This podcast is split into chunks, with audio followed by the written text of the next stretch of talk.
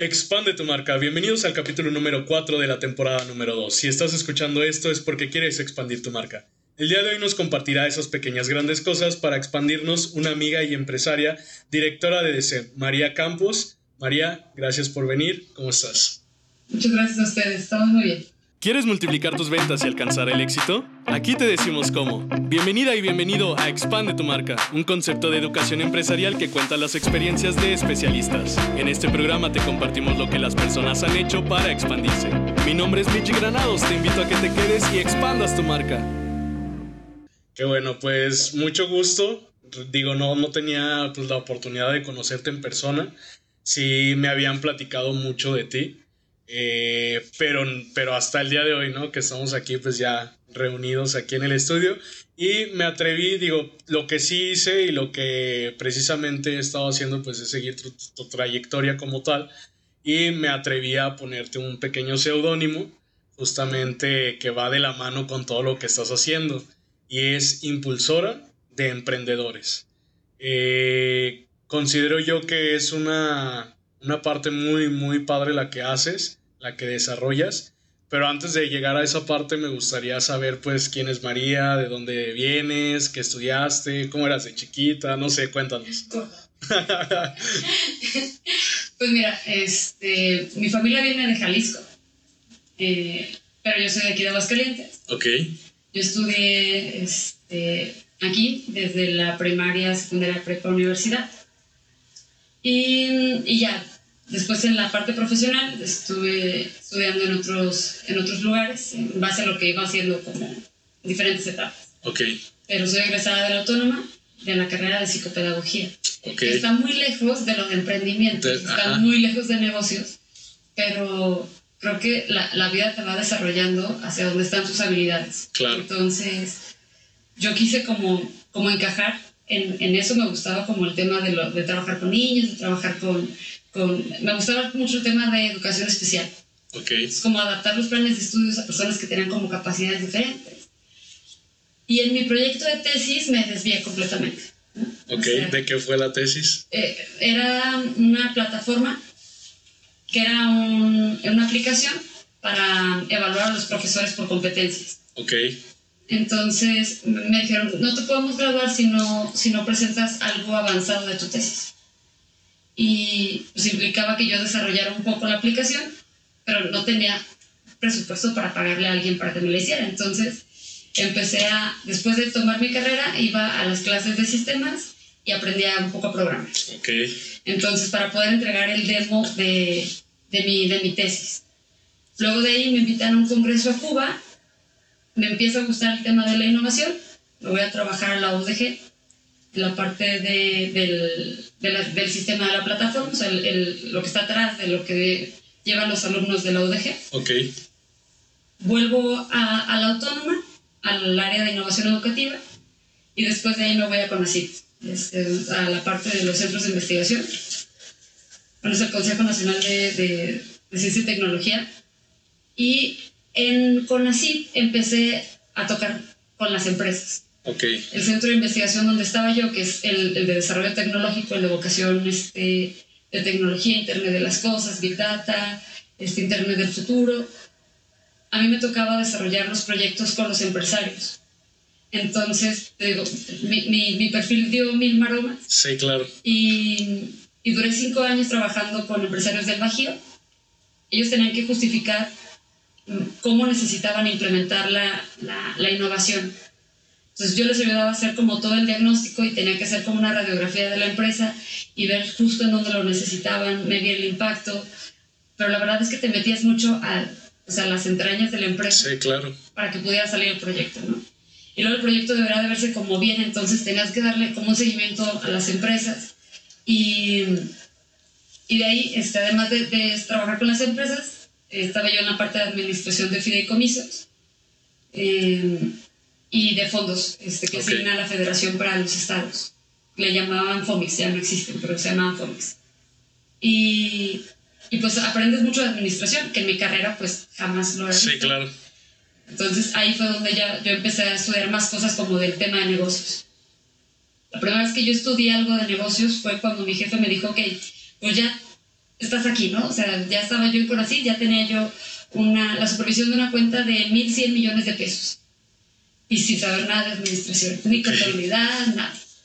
Me apenas sumar, dividir, multiplicar y ya. Me dijo que, bueno, te vamos a mandar a este, la Escuela de Negocios de la India, porque en la India no son los mejores desarrollando, pero son los mejores vendiendo software. Entonces, necesitamos que lo aprendas con ellos, o sea, ahí en, en, en la meca de, de, de, esas habilidades.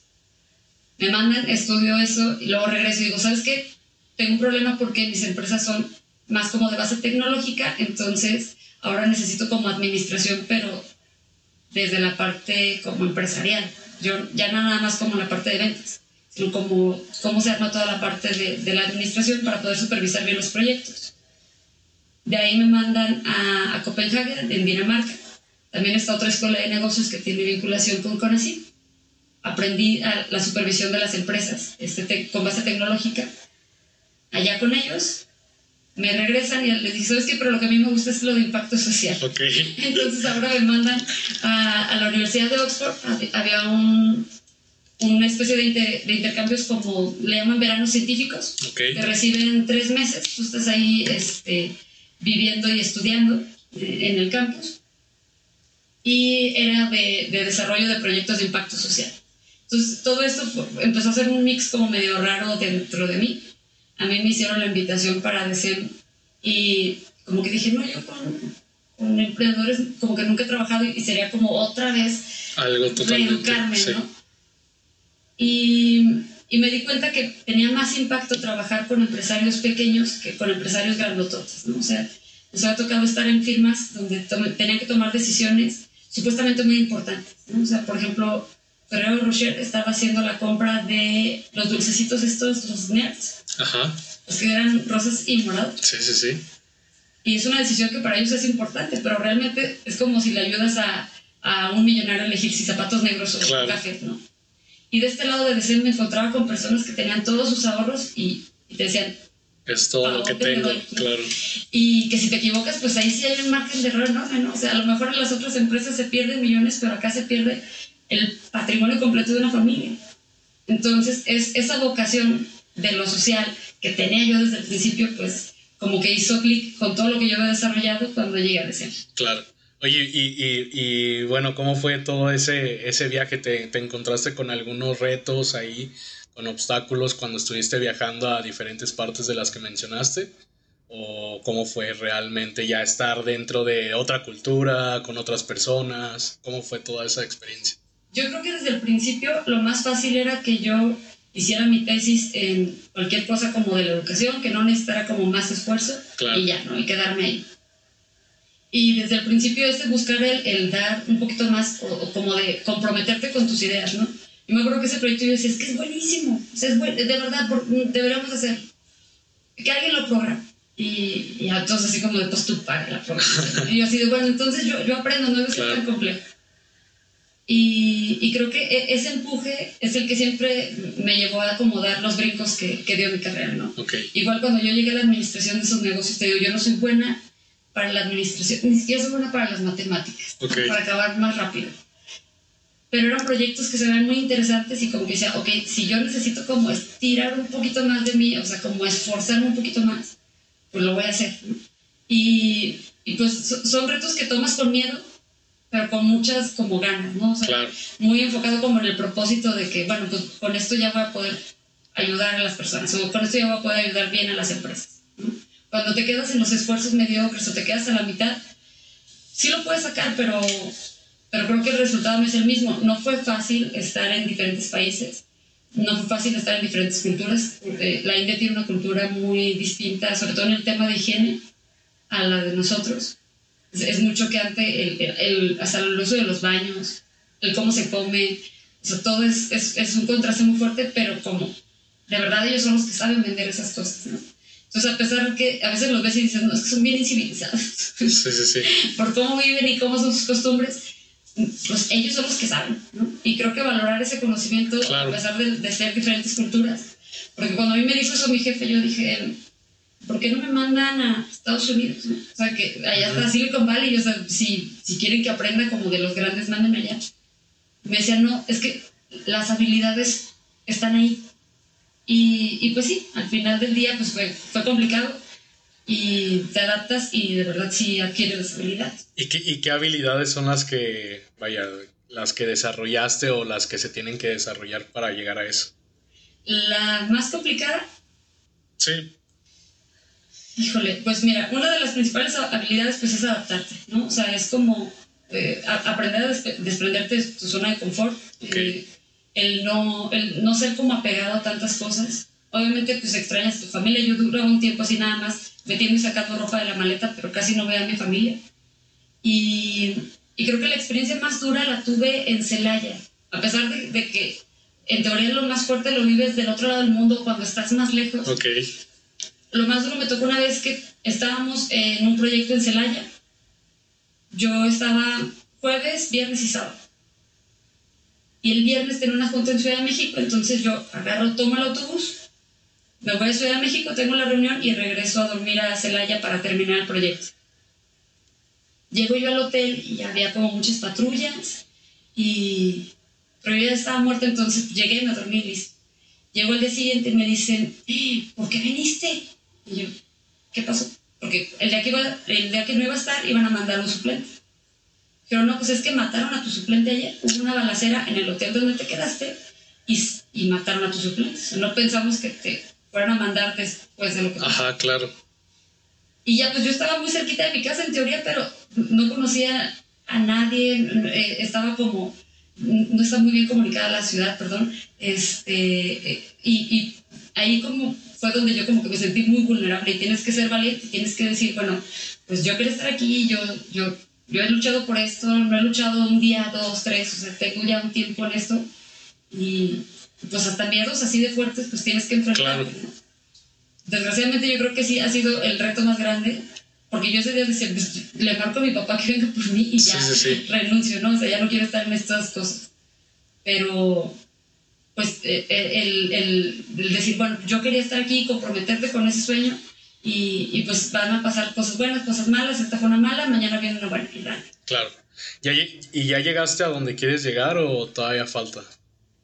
No sé, creo que sí. A veces digo ya, ya, porque tendría que aprender otra vez cosas nuevas y digo, sí, claro. Son muchas maromas ya eh, en el aire. Creo que me gusta mucho lo que estoy haciendo ahorita. Yo tengo una vocación más social. Entonces me gusta porque en la parte de SEM se trabaja mucho como la parte humana. O sea, sí se ven números, sí se ven los productos, sí se ve la empresa como tal. Sí. Pero trabajas muy de cara con, con el empresario, con el emprendedor, con, con la gente que, que hace que eso salga pero como que me llama mucho la parte humana.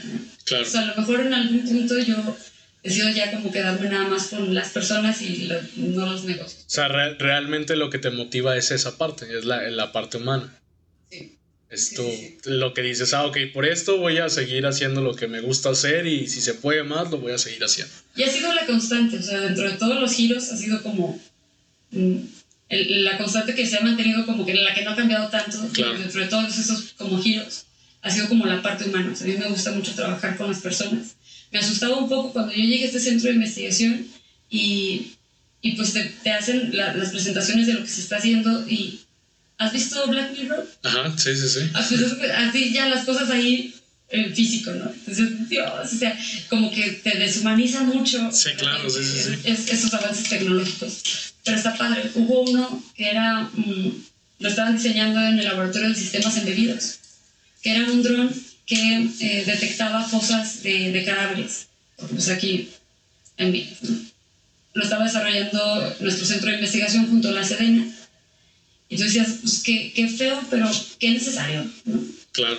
Y como esas muchas cositas que tú decías, híjole, es que qué feo, pero la verdad sí, sí se va haciendo cada vez más parte de tu vida las tecnologías empresas que sus proyectos grandes, los logros era trabajar cada vez con menos humanos y, tú dices como, ¿y luego qué va a pasar con nosotros? Por, por, ejemplo, ahí en esa parte que mencionas de la tecnología, ¿qué tecnología ha sido la que más te ha impactado y la que tú has dicho, ah, esta tecnología es la que más me impactó y la que yo considero que sí es como la que también da más a, a la misma sociedad, a la humanidad o a los proyectos también? Hay un área del mismo laboratorio de sistemas, no, perdón, ese no es de sistemas medidos, es el de Big Data. Y ellos hacen interpretación de emociones de las personas. Entonces, hay algoritmos que este, hacen una interpretación de tu estado anímico para la prevención de suicidios, ¿no? Pero también hacen una interpretación de que cambia tu humor y entonces tú estás de buenas y ahorita te puedo vender esto, ¿no? Claro. Y entonces eh, te mandan publicidad para que, o, o, como información para que te tenga muy contento, muy contento, muy contento y tú tengas como una situación ajena a la propia, ¿no? O sea, como que te construyen una realidad virtual que, que pareciera, bueno, yo lo he visto en las películas futuristas en estos de, de, de, Black Mirror que te ponen los anuncios en el cerebro, pues no está tan lejos, ¿no? O sea, te ponen mucha información como para que tú estés en el punto exacto de que te animes a hacer una compra, ¿no? Ok. Y eso yo decía, es que eso es como una violación de los derechos, no sé, e, es lo que se me ha hecho así como lo más, lo más cañón. Eh, físicamente, el que más me ha impresionado fue el, el robotcito este que hicieron con conciencia humana. Ajá. Que es una mujer, no me acuerdo ahorita el nombre, que es, decir, nada más como la parte de arriba, casi nada más el rostro.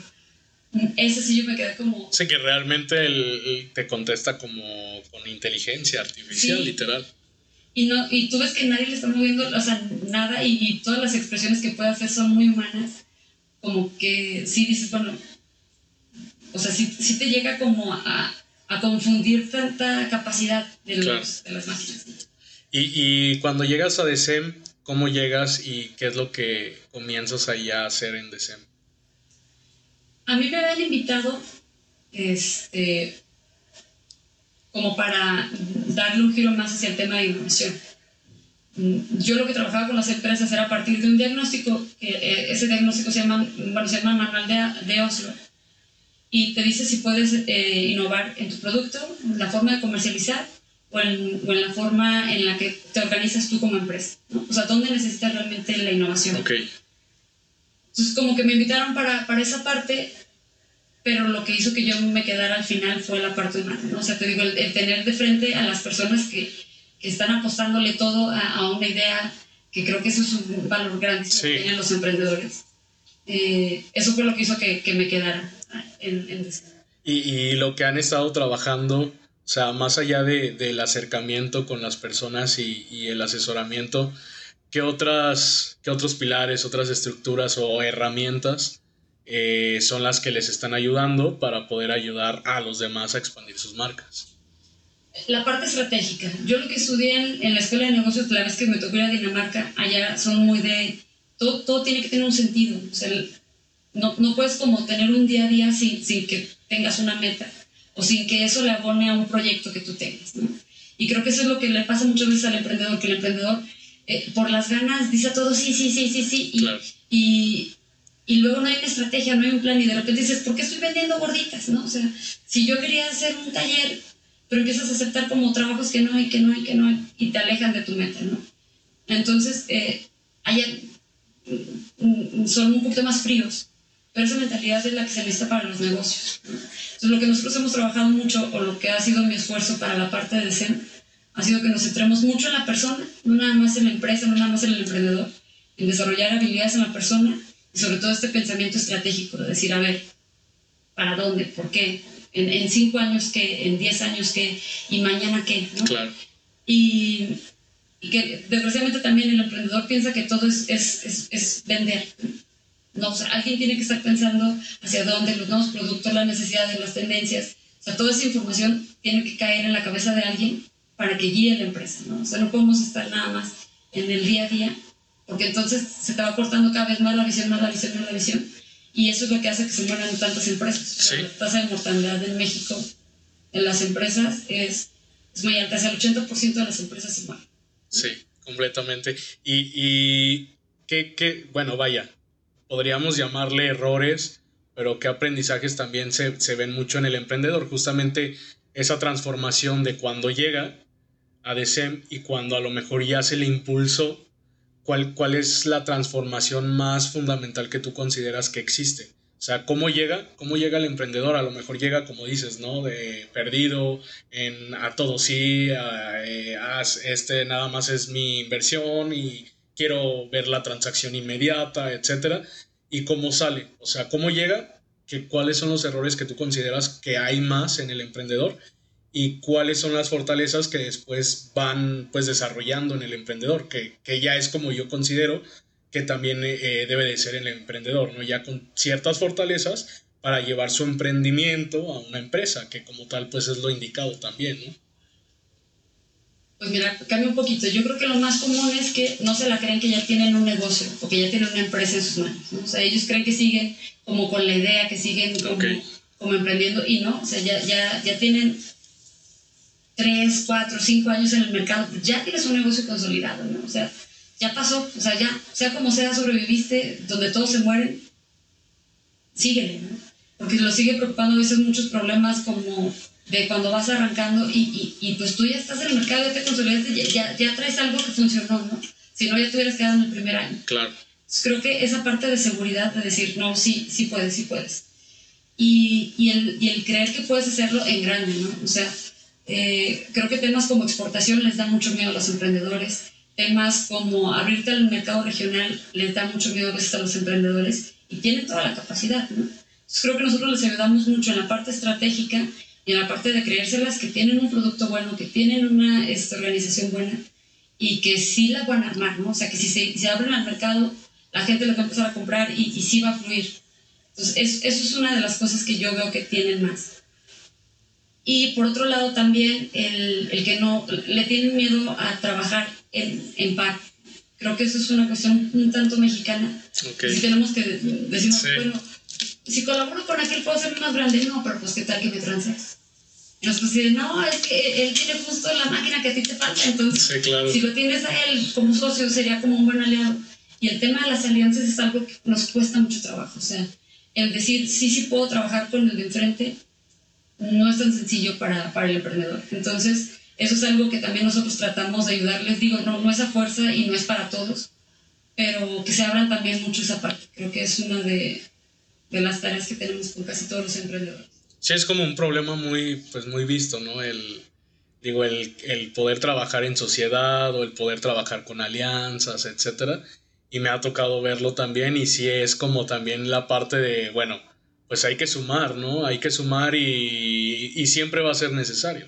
Digo, siempre va a ser necesario porque al final del día, tú lo mencionaste, está la, está la parte estratégica, está la parte que tiene que tener la visión, está la parte que tiene que tener, pues, del desarrollo de nuevos proyectos, etc., etc., que al final es como hasta dentro de una misma empresa, ¿no? Las piezas clave y de igual forma en tu, misma, en tu mismo emprendimiento, pues es lo mismo, ¿no? Tener las piezas clave en alianzas, en toda esa parte, pues para seguir expandiendo pues, su marca como tal.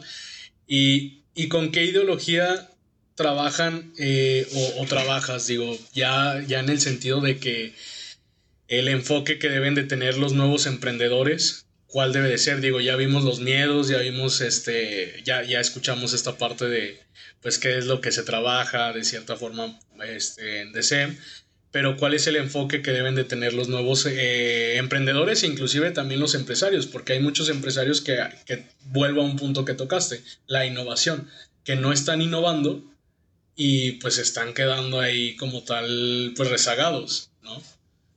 Yo creo que lo que deben de tener como muy presente es la, vista hacia afuera de la empresa.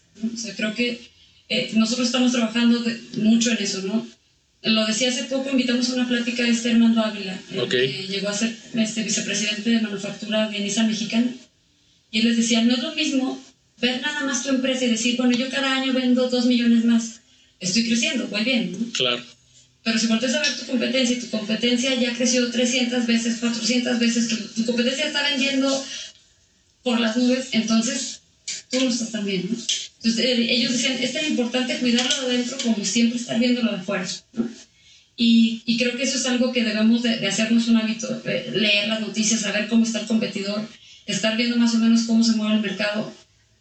Tan importante es lo que está afuera como lo que tienes adentro y nos lo enseñó la pandemia, ¿no? O sea, la claro. pandemia era algo que nadie lo traía presupuestado dentro de, de sus planes de trabajo y llegó de fuera. Entonces, creo que, eh, lo que con lo que hemos estado trabajando y que necesitamos que sea como un must en todos los emprendedores es cuidarlo de adentro, pero bien, o sea, checando bien qué está pasando allá afuera. Sí, claro, totalmente. Y, y, y, bueno, ya casi para terminar, María, ¿qué mensaje tú les das justamente a los emprendedores? Me imagino que pues ahí estando en DECEM es diario decirles algo, diario, diario, diario, pero a todos los que nos están escuchando, ¿qué, qué, qué consejo, qué aportación, qué tip, no sé, algo que tú les digas eh, para poder seguir creciendo y trascender? Yo creo que, que, sí es posible. Yo tuve una plática que me sorprendió mucho con Nadia Rossi. Él es el presidente del Founder Institute a nivel internacional. Y él decía, los mejores emprendedores que hemos tenido han sido los mexicanos. Entonces, yo creo que es, es, es creértela, es que sí, sí, sí, sí, tenemos buenas ideas, sí somos buenos para hacer las cosas. No es cierto de que eh, en México es como todo lo mal hecho o, lo, lo, que haces con chanchullos. No, no es cierto. La verdad es que en México se generan muy buenas propuestas muy buenos negocios, este, muy buenas alternativas. Y, y si es posible, mucha gente cree en México, o sea, mucha gente te abre las puertas por ser mexicano. Creo que eh, eso es algo que debemos de creérnoslo y se necesita, o sea, se necesita mucha gente que esté generando empleos.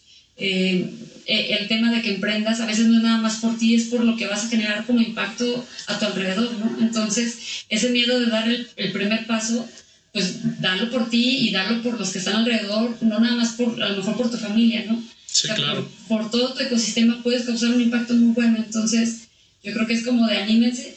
El 2021 dicen que es el año del emprendedor porque el, 2020 fue el del desempleo. Entonces, este, tienen que animarse si hay herramientas, si hay gente que te quiere ayudar, si hay puertas que puedes tocar y pues tienes, tienes que darle para adelante. Ok. Pues muchas gracias María. Eh, redes sociales también para poderlas compartir, eh, en donde te puedan seguir. Sí, bueno, yo estoy como María Campos, este, en casi todas las redes sociales, María Campos Alba.